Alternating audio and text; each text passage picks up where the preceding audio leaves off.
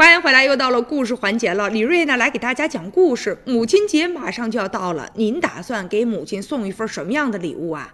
有的人呢挑选衣服，有的人呢选化妆品。哎，今年呢有好多年轻的子女选择呢给父母啊送他一次旅游。这不这两天吗？陆陆续续就有好多年轻人来咨询了。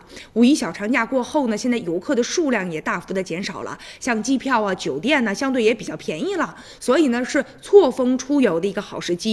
有一个陈女士啊，就讲说现在呢，这个季节温度又比较适宜，不会太拥挤，正适合老年人呢出去旅游。父母操劳了大半辈子了，所以希望他们晚年能够啊享一享清福吧。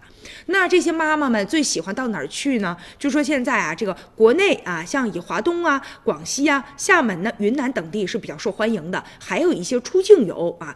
当然了，大家比较喜欢的就是那些呢充满着民族风情、古镇啊，比较惬意的一些地方啊。还有的像一些旅行社也是比较贴心，因为专门是一些中老年人的群体嘛，所以说呢，现在也给他们配备了一些医生啊，这样一来呢，比较人性化，也更加的安全了，让子女可以放心。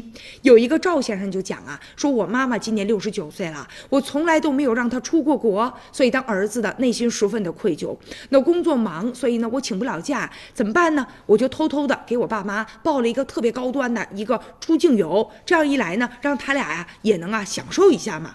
其实呢，现在确实啊，很多地方这个气候条件呢也比较好，然后呢地理条件呢相对也比较优越，所以在这样的条件下啊，老年人如果出去溜达溜达，也是一件挺好的选择吧。现在有个王女士已经呢跟家里人一家人都商量好了，咱们呢可能出国游一家人不太现实了，咱们就就近吧，选择一些呢近郊郊游，可以出门溜达溜达。你比如说短途游，像咱哈尔滨周围的，像凤凰山呐、香炉山呐、二龙山呐、帽儿山等等啊，也是比较受到大家的喜欢的。